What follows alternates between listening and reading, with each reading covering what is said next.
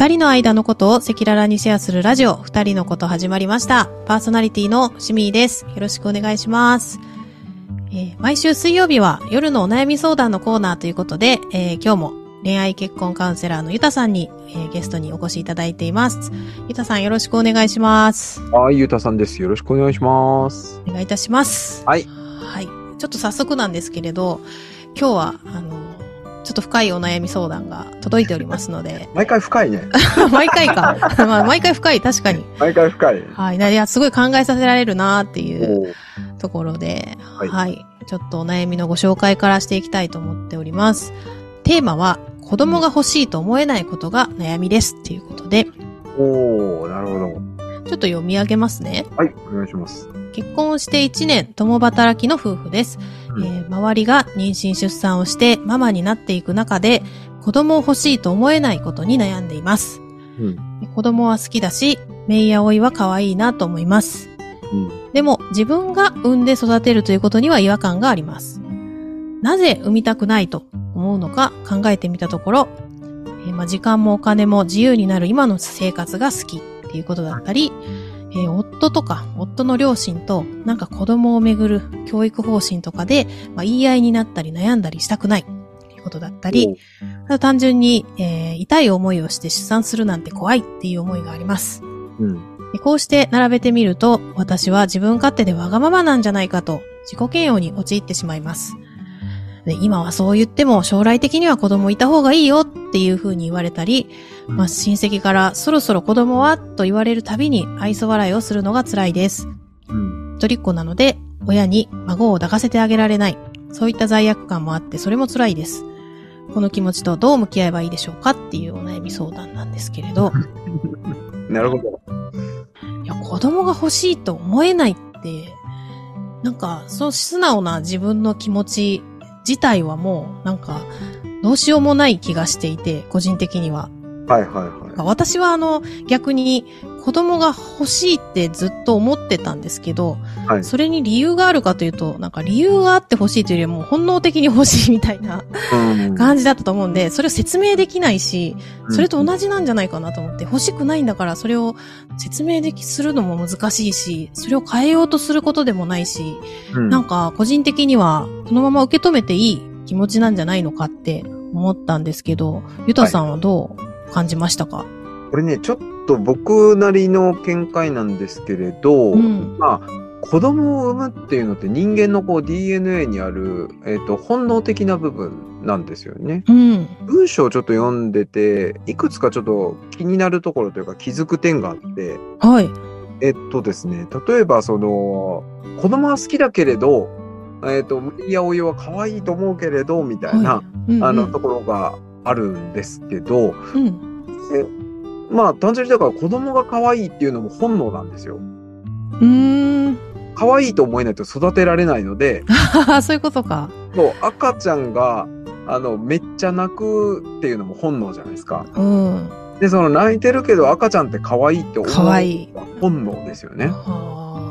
で、だから、えっと、本能的にそう思っているのに、なぜかその欲しくないっていう中で、うん。えっと、影響している、なんか考えてみましたのところにあったのが、えーうん最初になんか時間とお金、まあ今の生活が変わってしまうことが怖いっていうこととか、まあ、あとはその、夫や両親とかとその言い合いにななって悩むんじゃないかな話とか、あの、まあ、出産するのは怖いっていう話があったと思うんですけど、なんかですね、この、嫌いな理由を逆に言うとなんか自分で生み出している気もしないでもないなと思っていて、ほう。というのは、その子供が欲しいか欲しくないかが本質的な課題じゃなくて、うん。もしかすると、えっ、と、これはもう本当に推測ですけど、旦那さんとの関係性が今良くないんじゃないかなとか、うーん。旦那さんのご両親との関係が良くないんじゃないかとかね。あとは、その、単純にですけど、今の生活楽しいから、えっ、と、なんか子供を見たくないっていうのって、なんかすごく、えっ、と、平和だなと思って聞いてたんですけど、うん。今ってその娯楽とか、えっ、と、アクティビティとかね、えーめちゃめちゃ増えているので、うん。なんだろう、人間の本能ってなんか平和な中に、えっ、と、ずっと使ってると、なんかこう作動しない時があるんじゃないかなと思っていて。なんか戦時中なんかね、うん、あの、どんどんその子供を繋いでいかないと、ああ、そっか。子孫を残さなきゃというね。そうそうそう。なんかこれって危機感に近いんですよね。はだから、あの、危機感を感じると、やっぱその、子供を残さなきゃとか、未来をつながなきゃみたいな、なんかそういうところのスイッチが入るはずなんですあ。けれど、ええ今の世の中でもそれありますかね？あるか？戦争があるとあるか。東日本大震災の時、なるほど。ね、あれを見てやっぱ不安を感じた人たちとか、えーまあ、今回このコロナみたいな話もそうですけど、うん。もうなんか自分たちの空間にこう限られた中で、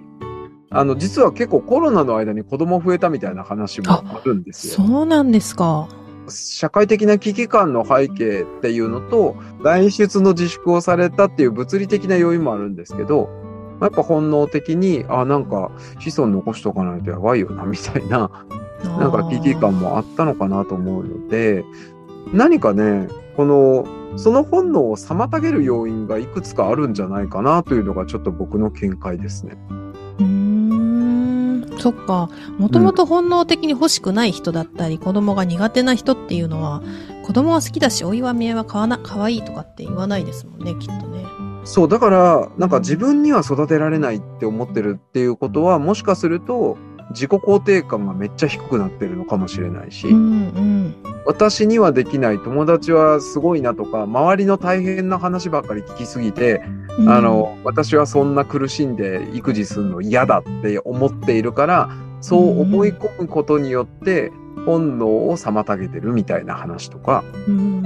痛い思いをして出産するの怖いっていうふうに三つ目にありましたけど、はい私も産んだことがないので、もう鼻からスイカとしか聞いてないのでですね、そりゃ怖いですよね。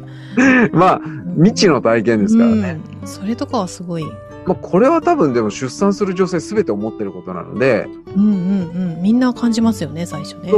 でも今ね、無痛分娩っていう選択肢もあるし、痛い思いをしなきゃ産んじゃいけないというルールもないので、うん。ここなんかは別にね、今の医療技術の中で、えっ、と、選択肢として痛くない思いをしして子供を産むっていう選択もできるので、この辺が上がってる段階で、なんとなくその言い訳いくつか作ってます、みたいな、あの、うん。私は産めないと思ってるんですっていう、うん。あこれはだから自分への自信のなさなのか、うん。周りのその今関係性が良くないからこそ問題がもっと大きくなるんじゃないかっていう不安と、うん、なんかその辺がですね非常に見え隠れするなと思ってちょっと聞いおーそっか。なんかその、本当に本心で、まあ子供が欲しくないって思うこと自体は全然悪いことでもないし、それをなんか、あの、無理にね、えっ、と、欲しいと思わなきゃならないって思う必要は全然ないと思うんですけど、ね。今、ゆたさんがおっしゃったように、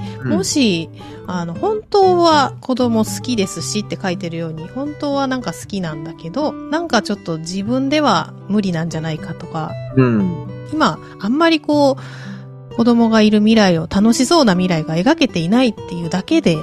そう言ってるんだとしたら、何か向き合うポイントがあるんじゃないかっていうことですよね。親戚もね、まあそろそろとは言いつつ、家族でもそんな話をすることがあると思うんですけど、旦那さんもなんか二人の方がいいよねって言ってるから、あ私もそう思おうと思って思ってるかもしれないし、うーん。昔ほら理想の自分の将来像の中で理想の家庭みたいなのを描いたりすることがあるじゃないですか。はい、はい。なんかそこって、その当時に、えっ、と、子供がいない状況って子供ながらにあんま考えなくないですか？ああ、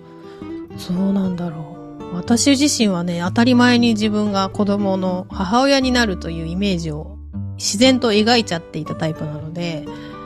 そこの、いない方で描いている人いるかな？それもいるかもしれないですよね。どうなんだろう？なんかでも、子供の時、自分が子供じゃないですか。うん。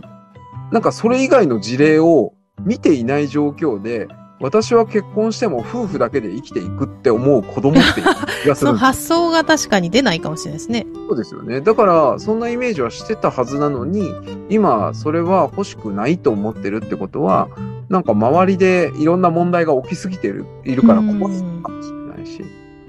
自己防衛がこうしてる気がするな、みたいなね。うんうんまあ、自分の育った環境であるとか、周りの人の事例とかに何かこうネガティブなイメージとか、うん。ね、あの子供を持つことに対してうん。心配なこととかを第一早期してしまっていて、うん。本当はもしかしたら子供がいたらこんなことできるかもしれないよねとか、うん。なんかこんな風だったら楽しいねみたいな、こう、プラスに発想するっていうことができないからそうなってしまってるのかもしれないですよね。そうですね。まあ、なので、まあ、でもこれ一つだけちょっと言えることとしては、はい。すごく贅沢な悩みでもあるなと思っていて、ほというのは今やっぱ不妊治療って非常にね、あのう。ん市民も経験している通り、うんえっと産みたくても産めないっていう人がすごく増えている中で、うん産める可能性がある人でもあり、まあそれを産まないという、まあ判断をしようかなっていう悩みでもあるので、うん。うん。産めるけど産まないっていうのってすごく贅沢な悩みだなと思って、うん。でも、な、なんだろう、なんかそこって、あの、どういう判断をしても確かに自己判断なんでいいと思うんですけれど、うん。なんか、あ、やっぱ子供産んどきゃよかったって、なんかこの40過ぎてからやっぱ感じして、じゃあそこから作ろうかになるとやっぱりね、不妊治療だとか、その年齢的なやっぱ、あの、高齢出産ってやっぱリスクすごく高くなるので、うん。あの、やっぱあの、根拠があって35っていう、35歳までに産んだ方が体の負担とか、その後のね、あの、女性の場合はやっぱり、えっ、と、自分自身の体の影響にもつながっていくので、うん。うん。もしかしたらいずれ欲しくなるかもなっていうなんか思いがあるんだったら、うん。うん。今産めるのであれば、産んでおいた方がきっと幸せかもよっていうのは、えっ、と、子供さんにいる僕としては、うんこればっかりは授かり物なんで、ね、簡単に作れるものじゃないし、そうですね。うん。それはだからとても、うん、贅沢な悩みかもしれないなということも前提に考えつつ、本当にずっといらないのかっていう、うん。なんか問いは自分の中で持っておいて、リミットを考えつつ、向き合い続けていくと何か心境の変化あるかもしれないなという感じですかね。うん。そうですね。確かに。なんか今の気持ち自体はね、全然否定することでもないですし、うん。まあ、子供が欲しいと思えないっていうことは悪いことでは全然ないし、うんなんか母性がないんじゃないかみたいな思う必要もね、全然ないと思うそれは本ので、当そうです。それはそれとして今受け止めた上で、伊田さんがおっしゃってくれたように、本当にそれが自分の答えなのかっていうのとか、うんまあ変わっていく可能性もあるよなっていうところも、まあ否定せずに持っておくっていうのはね、いいかもしれないですね。そうですね。ありがとうございます。はい。またなんかこれに関して、えー追加のご質問であるとか、皆さんのご感想もぜひお伺いできたらなというふうに思っておりますので、えー概要欄の、えーリンクからですね、コメント、ご感想をお送りいただけたら嬉しいなと思っております。では今日もゆたさんありがとうございました。ありがとうございました。はい、皆さんも最後までご視聴くださりましてありがとうございました。